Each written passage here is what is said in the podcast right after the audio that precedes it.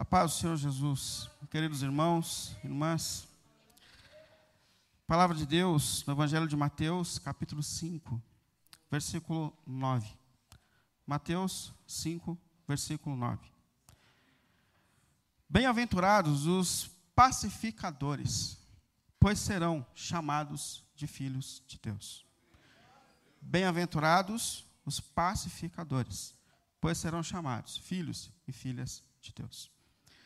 Santo Deus e Pai, a gente te agradece, Senhor, por tudo que o Senhor tem feito por nós até aqui, Deus. É a Sua graça que tem nos sustentado a cada minuto e a cada segundo das nossas vidas, Senhor. Como nós contamos aqui, Tu és um Deus fiel a todo tempo, que por Sua graça e Sua misericórdia nos sustenta nas nossas lutas mais íntimas, Senhor. E nós te glorificamos por tudo que o Senhor tem feito por nós. Senhor, esse é mais um momento onde a gente está diante da Sua palavra. E nós sabemos que só o Seu Espírito é capaz de levá-la aos nossos corações, ao mais íntimo do nosso ser.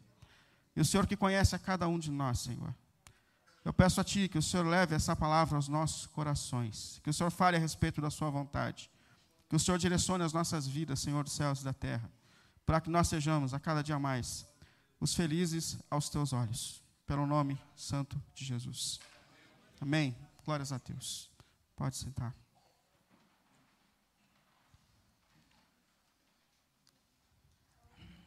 Essa semana eu me peguei viajando pela internet e ainda refletindo sobre o que é ser feliz e sobre o que as pessoas entendem a respeito de felicidade.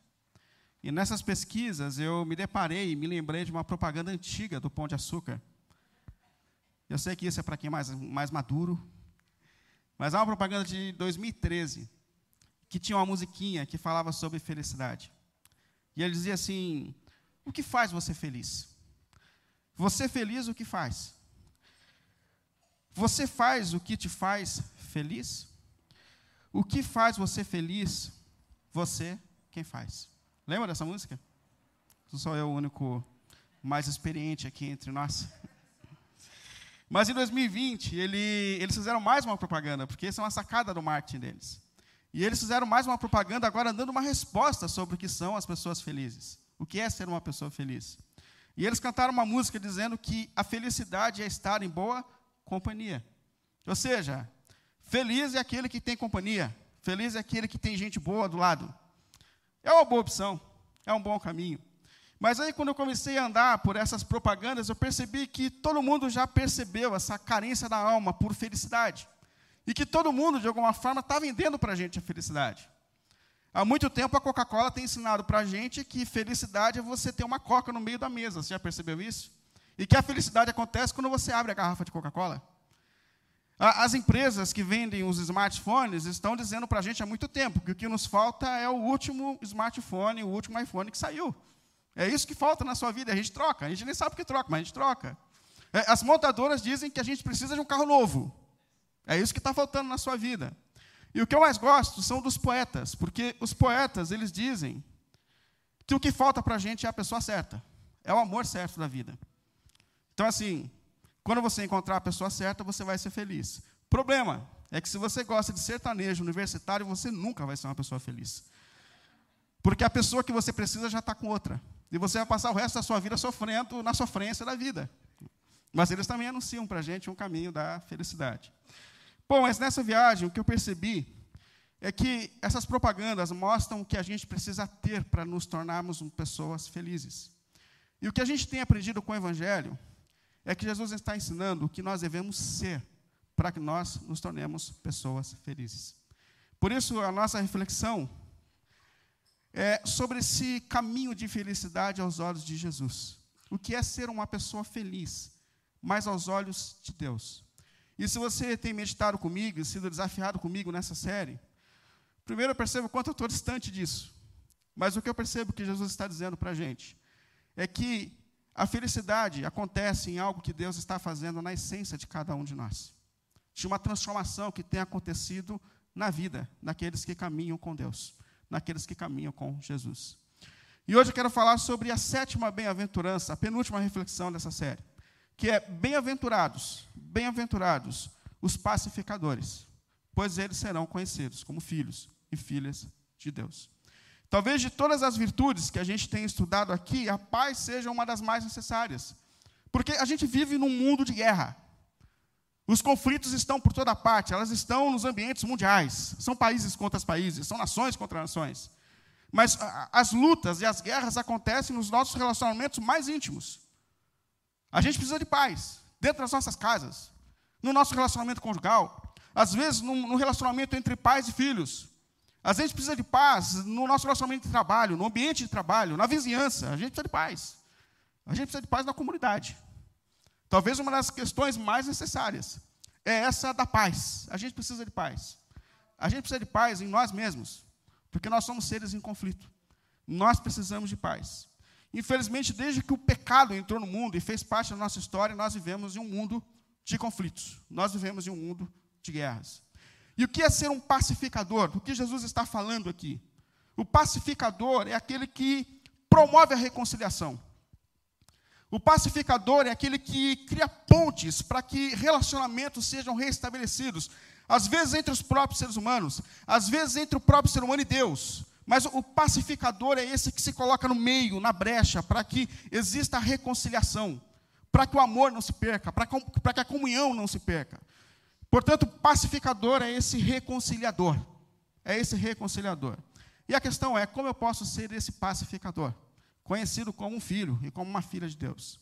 E a primeira coisa que eu coloquei aqui é que nós só seremos pacificadores se essa paz estiver em nós mesmos.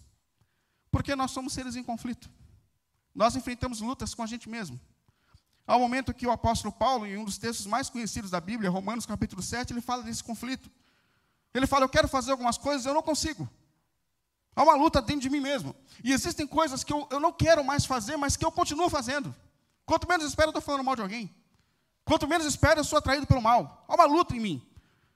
E pior, ele fala, quando essa desordem na minha natureza percebe que tem uma coisa que não pode, é aí que ela quer mais ainda. Eu sou um ser humano em conflito. Aí ele dá um grito dizendo: um ser humano miserável que sou. Quem vai me livrar de mim mesmo? Quem pode me colocar em ordem? E o que a gente tem percebido é que esse conflito acontece por causa do nosso coração que está adoecido. Falamos sobre isso na semana passada. Felizes são aqueles que são puros no coração, aqueles que estão sendo transformados de dentro para fora. Porque a gente tem um coração adoecido. Essa, essa central do ser humano, ela acumula ressentimento, ela é invejosa. Nós nos tornamos assim. Nós somos cobiçosos. Nós somos rancorosos. Nós temos dificuldade de perdoar. Nós, nós temos a ira, a inveja. Há uma desordem dentro de nós. As guerras começam pelos, por esses conflitos que estão na alma humana depois do pecado. O apóstolo Tiago, ele disse assim, capítulo 4, de onde vêm as guerras e as contendas entre vocês? De onde surge tanta briga? No mundo, na casa, na família, na igreja? De onde vem isso? Aí ele diz assim: De onde vêm tantas guerras entre vocês? Não vem das paixões que guerreiam dentro de vocês. Ou seja, o problema não está dentro de vocês na natureza de vocês que precisa ser transformada, apaziguada. E eu me coloquei a pensar como a gente encontra a cura dessa natureza e desse coração desordenado. E a primeira coisa que eu percebo, pelo menos para mim faz sentido, é que às vezes a gente precisa fazer algumas perguntas para a gente mesmo. Por exemplo, você já parou em algum momento para pensar por que, que nós somos pessoas tão críticas? Já pensou para pensar sobre isso? Já parou para pensar em algum momento por que, que a gente tem tanta necessidade de diminuir o outro com as nossas palavras? Percebeu que isso é instintivo em nós? Por que, que a gente é assim? Por que, que a gente prefere sempre ressaltar as desordens de alguém, ao invés de ressaltar as qualidades de alguém? Por que, que é uma tendência em nós de nutrir um sentimento de, de raiva? Por que, que é tão difícil para a gente perdoar, liberar o outro das suas desordens? Por que, que a gente é assim? Por que, que nós temos essa natureza tão desequilibrada? E há uma questão que Jesus colocou para a gente que é importantíssima quando a gente faz, desse, quando a gente pensa sobre esse julgo pesado que a gente tem sobre o próximo, porque Jesus falou assim: com maior rigor você julga, com maior rigor você é julgado. Isso é, quanto mais pesada a mochila que eu coloco nas suas costas, mais pesada é a mochila que eu estou carregando. Quanto mais eu exijo de, exijo de você, naturalmente, mais pesada é a minha caminhada mais rigorosa, mais rigoroso é o, o, o peso que está sobre mim mesmo. E é interessante que a cura para esse coração adoecido, a gente encontra nas próprias bem-aventuranças. Quando a gente aplica isso a nós mesmos, quando nós perguntamos, eu sou uma pessoa pobre de espírito? Isso é, eu tenho consciência de fato de mim mesmo? Das minhas desordens, da minha história, das minhas falhas. Eu percebo que eu só estou aqui porque Deus foi gracioso e misericordioso comigo. E isso me coloca em estado de mais humildade diante de você. Eu estou entre aqueles que choram, que têm consciência de si mesmo. Como disse Pedro, aliás, como aprendeu Pedro, quando ele se deparou com a sua covardia, e o evangelista fala que ele chora amargamente a respeito de si mesmo. Porque é o dia que Pedro tem uma consciência de, ti, de si mesmo, das suas próprias desordens. Nós estamos entre esses que choram. E mais, é, é nós, nós somos pessoas mansas. Diante de Deus, diante do meu próximo. Eu trato o meu próximo com respeito devido. Eu sou um bem-aventurado. E não só isso, eu sou aquele que tem fome e sede de justiça. Mas, ó, não é uma fome e sede de justiça por coisas externas. Mas, antes de tudo, é uma fome e sede de justiça que acontece em mim mesmo. É uma sede de me tornar um homem mais justo, uma mulher mais justa, um ser humano mais correto, transformado pelo poder do Evangelho. Eu, eu sou um justo. Eu tenho sede de transformação na minha vida. Eu sou um misericordioso. Porque eu sei que eu só estou aqui porque um dia a graça e a misericórdia de Jesus me alcançou. E isso me coloca em estado de misericórdia em relação aos seus erros, às suas desordens. Eu estou entre esses. Percebe que a primeira coisa que precisa acontecer é uma cura em nós mesmos. É um caminho para dentro de nós mesmos. Para que nós sejamos alcançados e transformados pelo poder do Evangelho de Jesus. Por quê? Só é um pacificador quem tem paz. Só é um pacificador quem tem paz em si mesmo. Em si mesmo. Mas o propósito de Jesus não é só que nós tenhamos a paz, mas que nós sejamos promotores da paz. Nós somos chamados a ser pacificadores. E há um mundo de texto dizendo que nós devemos lutar pela paz. O apóstolo Pedro, por exemplo, diz assim: Afaste-se do mal e faça o bem, busque a paz, busque a paz com perseverança. O escritor aos Hebreus, no capítulo 11, ele diz assim: esforcem-se, é, dediquem-se, esforcem-se para viver em paz com todos e para serem santos, porque sem santificação ninguém verá o Senhor. Percebe que o relacionamento transformado, uma natureza pacificadora, é uma das evidências de que nós estamos sendo santificados e transformados pelo poder do Evangelho de Jesus Cristo. O apóstolo Paulo, em Romanos 12, ele diz assim: façam todo o esforço para viver em paz com todos. Com todos. Percebe que todos esses textos, eles falam de esforço, de dedicação, de perseverança. Busque a paz com perseverança, se esforcem pela paz, façam todo o possível para que vocês tenham a paz. Por quê? Porque isso não é algo fácil para a gente.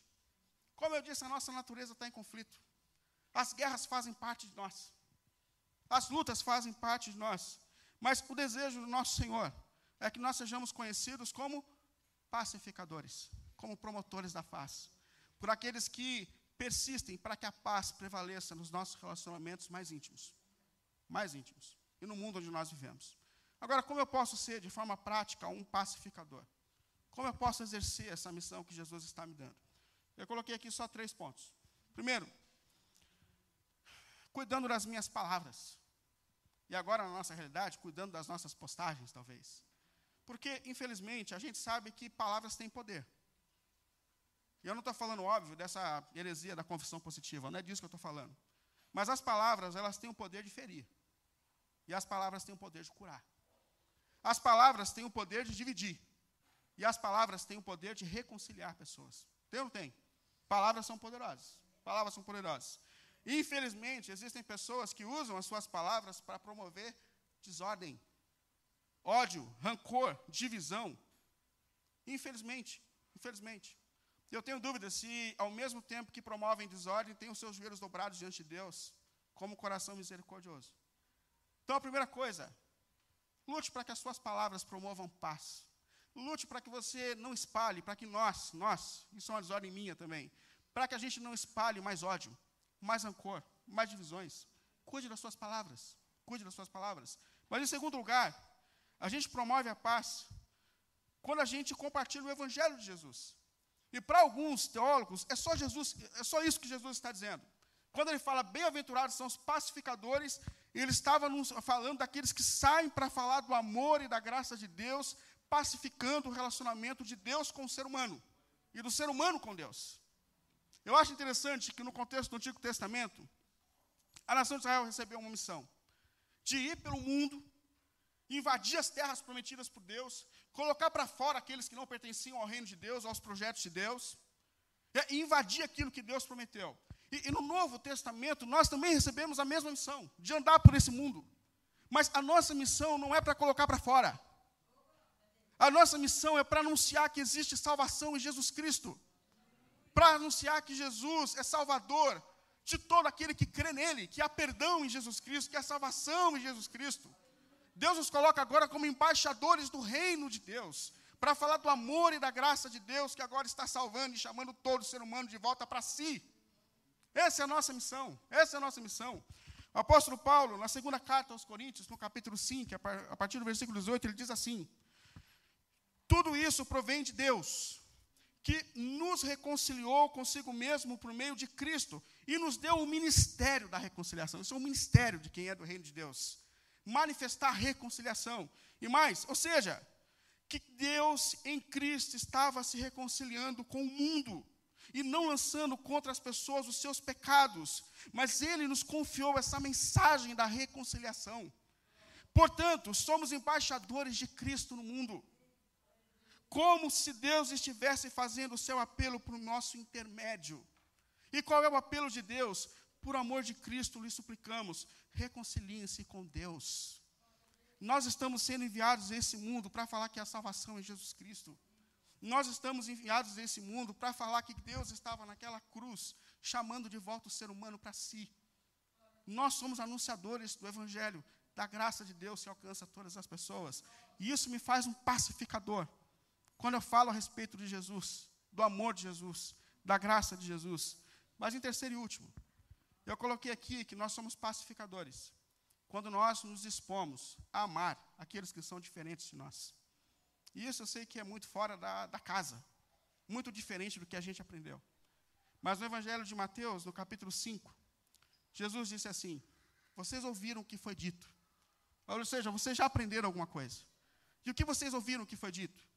Ame o seu próximo e odeie o seu inimigo. Ame o seu próximo e odeie o seu inimigo. Jesus não está dizendo aqui que esse era um mandamento do Antigo Testamento. A palavra de Deus não nos ensina a odiar as pessoas. Não é isso que ele está dizendo. Mas ele está falando de um senso comum que existe entre as pessoas. E qual é a regra comum? A gente gosta de quem gosta da gente. A gente trata bem quem trata bem a gente. A gente anda com quem pensa igual a gente. E todos aqueles que de alguma maneira nos ferem ou nos incomodam, a gente coloca para fora da nossa vida, a gente exclui da vida. Esse é o senso comum. Mas aí Jesus vem e diz assim: Mas eu lhes digo. Ou seja, Jesus está quebrando o paradigma.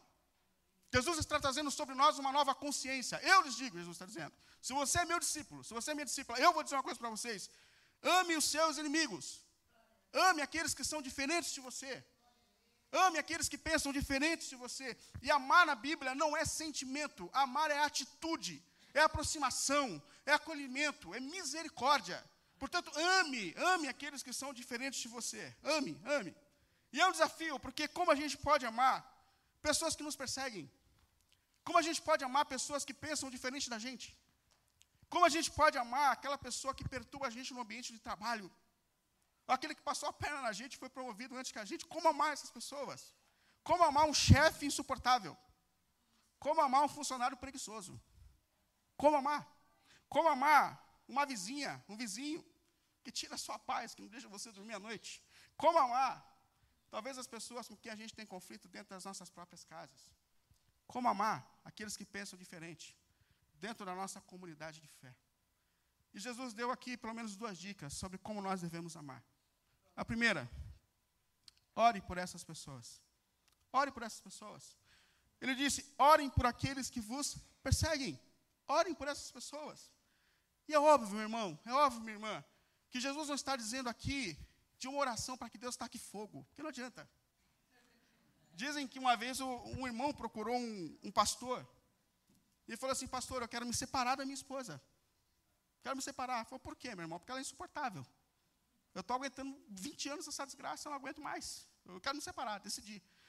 Aí o pastor falou assim: meu irmão, você sabe que as razões para o divórcio na Bíblia são poucas. E o fato de que ela se importava eu não achei aqui, então. Ou é a morte, ou é a morte, a mais comum.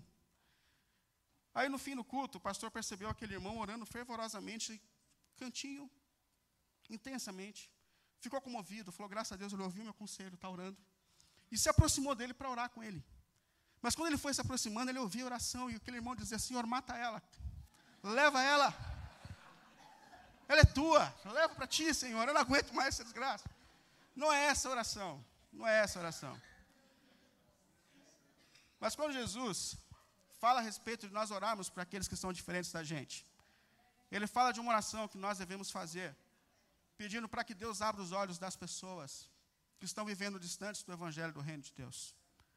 Quando Jesus fala para a gente orar para aqueles que são diferentes, Ele está ensinando a gente a orar, dizendo ao Senhor: Senhor, assim como o Senhor um dia me encontrou perdido nesse mundo, assim como o Senhor um dia manifestou graça sobre a minha vida, manifeste também sobre essa pessoa, Senhor. Assim como a sua misericórdia, Senhor, me sustenta a cada dia, que ela também seja alcançada por essa misericórdia, Senhor.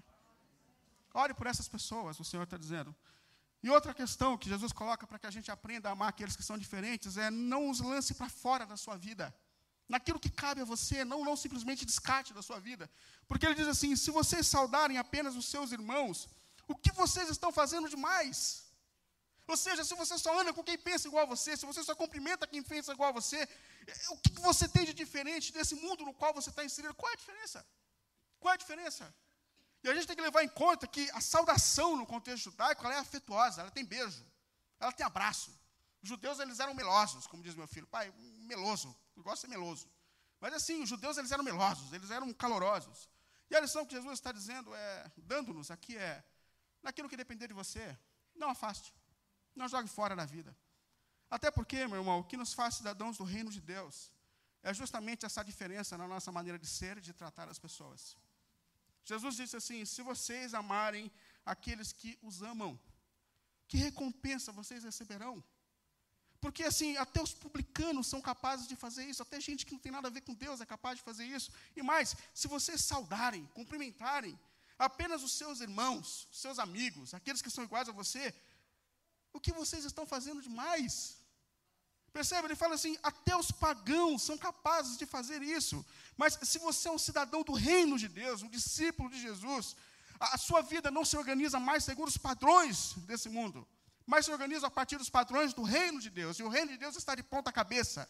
O reino de Deus está invertido nos valores desse mundo. Pertencer ao reino de Jesus é ser diferente, porque nós temos uma soberania diferente sobre a nossa vida e sobre o nosso coração. E eu sei que parece tão absurdo isso, mas nós somos cidadãos do reino de Deus. Nós somos discípulos de Jesus. Nós somos discípulos desse que, quando está indo para a cruz, sendo cuspido, espancado, hostilizado, ora ao Pai dizendo: Pai, não jogue sobre eles a culpa, Pai. Eles não sabem o que fazem. Eles estão cegos. Pai, não lhes impute os seus pecados. Não os condene por isso. Mas tenha misericórdia. Nós somos seguidores de Jesus. E na sequência desse texto, Jesus diz: Vocês são a luz do mundo. Vocês são sal dessa terra.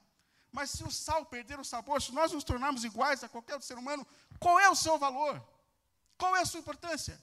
Se a nossa vida se organiza debaixo dos mesmos valores do mundo no qual nós estamos inseridos, qual é a diferença que nós fazemos nesse mundo? Portanto, ame, se aproxime, ore, interceda.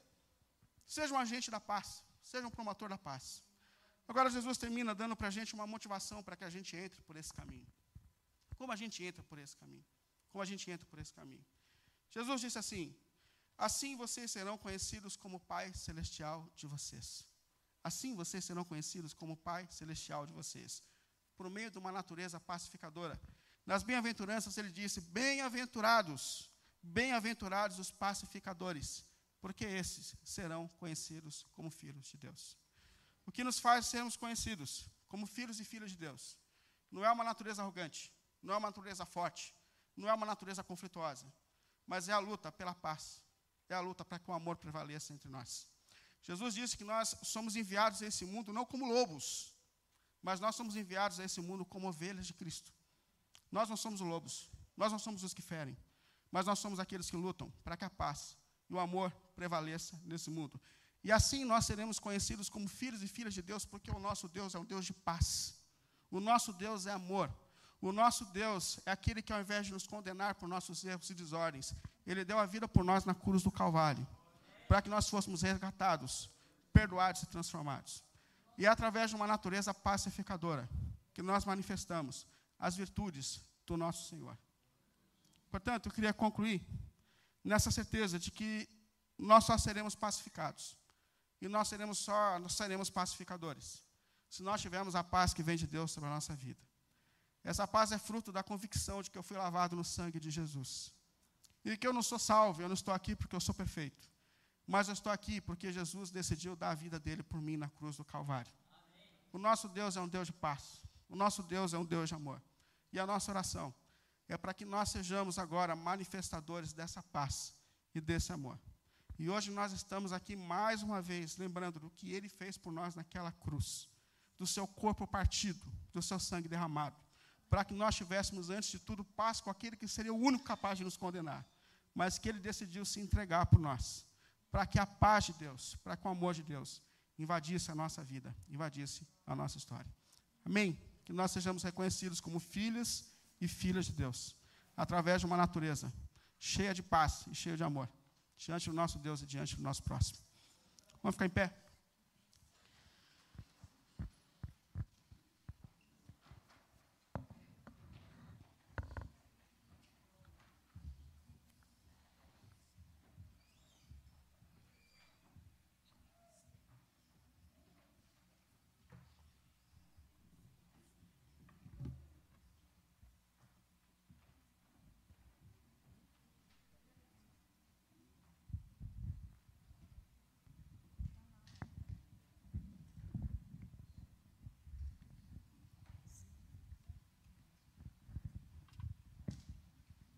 Vamos louvar, vamos louvar o Rei.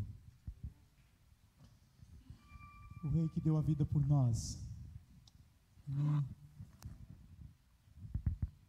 Que esse seja um momento de agradecimento a Deus por tudo aquilo que Ele fez na cruz por nós. Obrigado, Senhor. O Rei da Glória.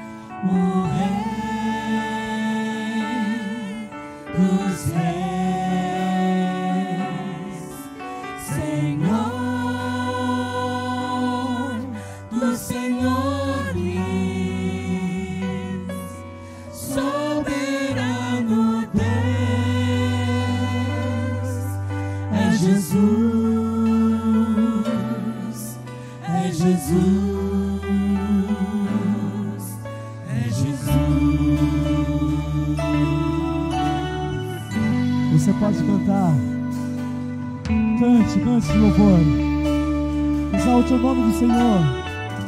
Glória a Deus.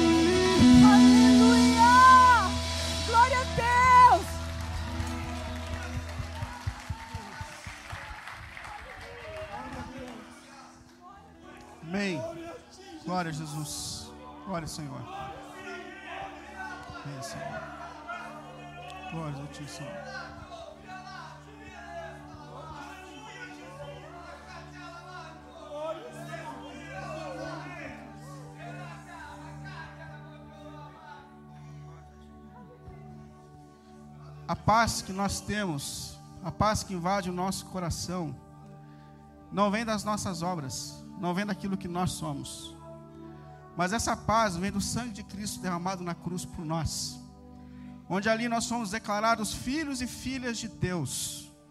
É por meio da graça que nós somos alcançados, pelo sangue de Cristo derramado na cruz. Isso é graça, isso é misericórdia da parte do Senhor. Isso é graça e misericórdia da parte do Senhor. É ali que nós somos declarados filhos de Deus e que nada mais pode nos separar do amor de Deus, porque Ele nos alcançou. Ele nos alcançou. Apesar de nós, apesar das nossas imperfeições, Ele decidiu dar a vida por nós na cruz do Calvário, para que nós fôssemos feitos filhos e filhas de Deus e nada mais pode nos separar desse amor, dessa graça que um dia nos alcançou naquela cruz. Pai querido, Pai eterno, Senhor dos céus e da terra, nós estamos aqui diante de Ti, Senhor. Nós não merecíamos, nós não éramos dignos, Senhor, mas por uma decisão Sua nós fomos salvos, por uma decisão Sua nós fomos alcançados, por uma decisão Sua nós fomos perdoados, Senhor. E até que o Senhor volte mais uma vez para nos buscar, nós estaremos diante da Sua mesa, Senhor glorificando ao Senhor por teu corpo partido naquela cruz, pelo sangue derramado por nós, que nos lava de todos os pecados, que nos dá uma nova vida, que nos dá uma nova história, Senhor. Obrigado, Senhor, por teu corpo partido. Obrigado, Senhor, por manifestar o seu amor e a sua paz sobre nós, Senhor.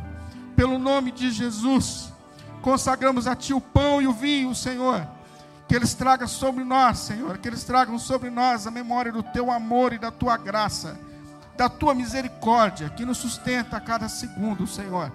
Obrigado por tudo, Senhor. Colocamos os nossos corações e as nossas vidas diante de Ti, Senhor. Pelo nome de Jesus. Pelo nome de Jesus. Se você vai participar da ceia, fique em pé, por favor. Se você não vai, você pode sentar. Enquanto isso, os nossos diáconos distribuem pão e o vinho.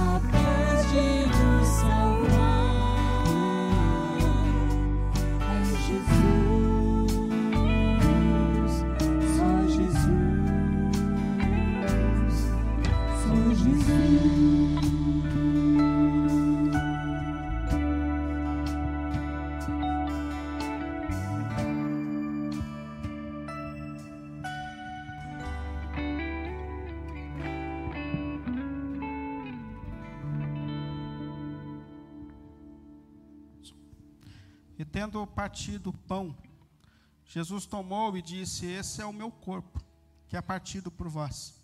Façam isso sempre em memória de mim. Comamos todos.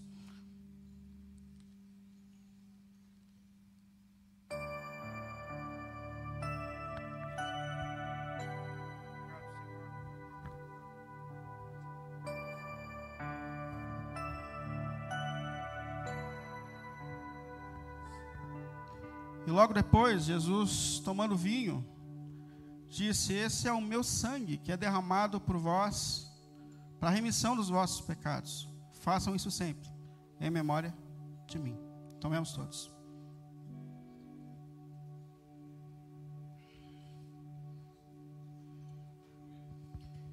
Amém, Senhor.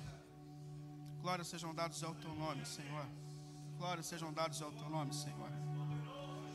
Obrigado, Senhor, por esse sangue que foi derramado por nós naquela cruz. Obrigado, Senhor, pela redenção que nos alcançou e por Sua graça que nos sustenta a cada segundo, Senhor. Nos ajude, nosso Senhor e nosso Deus, a viver de maneira agradável aos Teus olhos, Senhor. Que nós sejamos constrangidos por Seu amor e por Sua graça a cada dia, Senhor. Obrigado por tudo que o Senhor tem feito por nós. Obrigado por tudo que o Senhor fez por nós. Pelo nome de Jesus. Vamos ficar em pé. Vamos ficar em pé.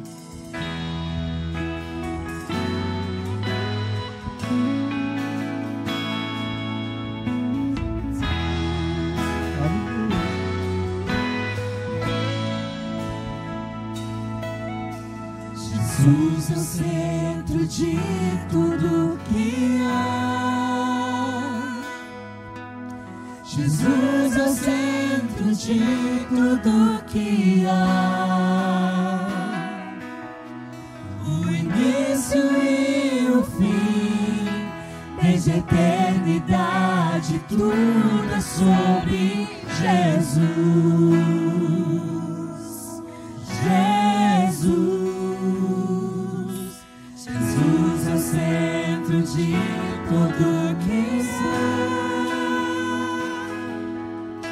Jesus é o centro de tudo que há. O início, meio e fim, desde a eternidade, tudo é sobre. Jesus,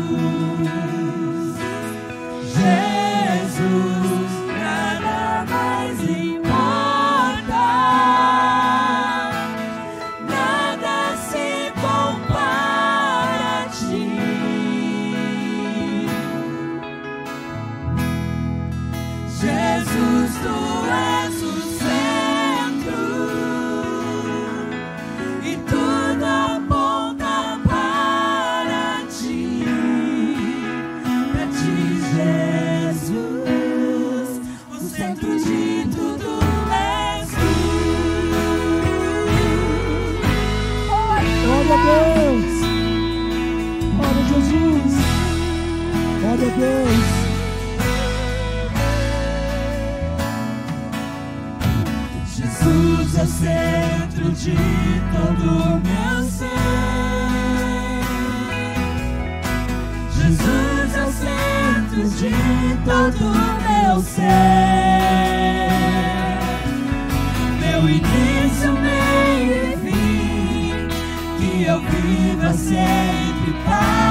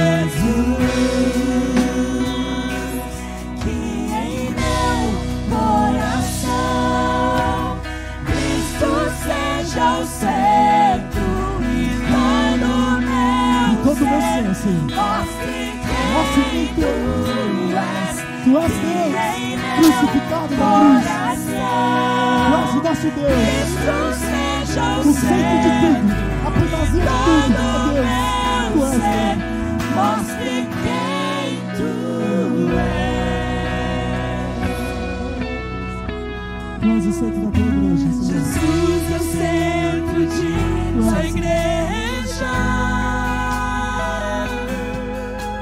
Jesus é o centro de sua igreja. Um dia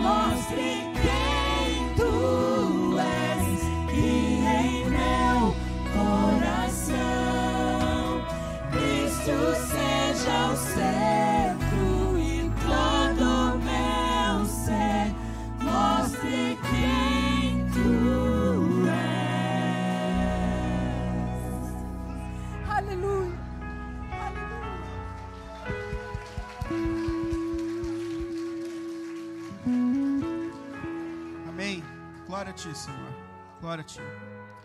Que Ele seja de fato o centro de tudo nas nossas vidas. Que Ele seja a razão de tudo.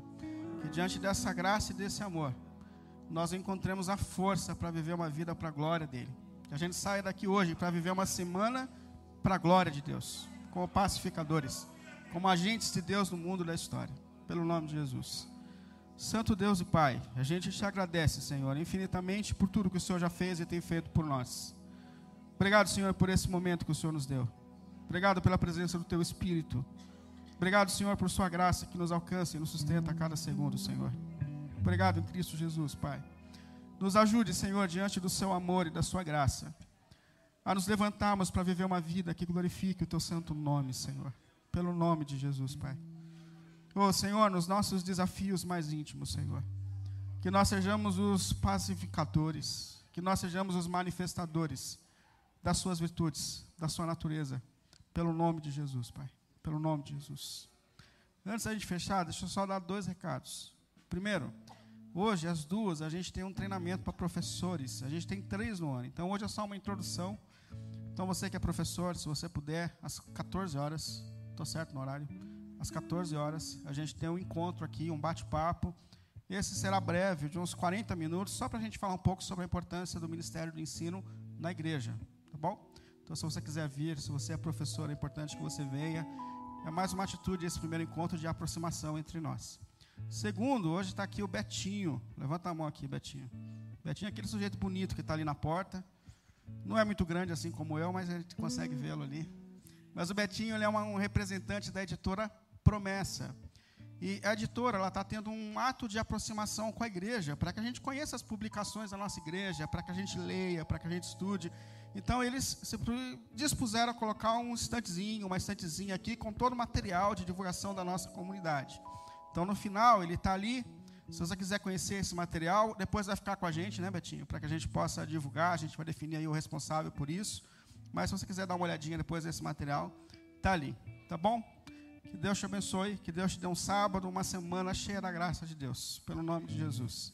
Que a graça do nosso Senhor Jesus Cristo, o amor de Deus, o nosso eterno Pai, a comunhão e as consolações do Espírito estejam derramadas sobre nós, hoje e sempre. Amém. Que Deus te abençoe. Boa semana, em nome de Jesus.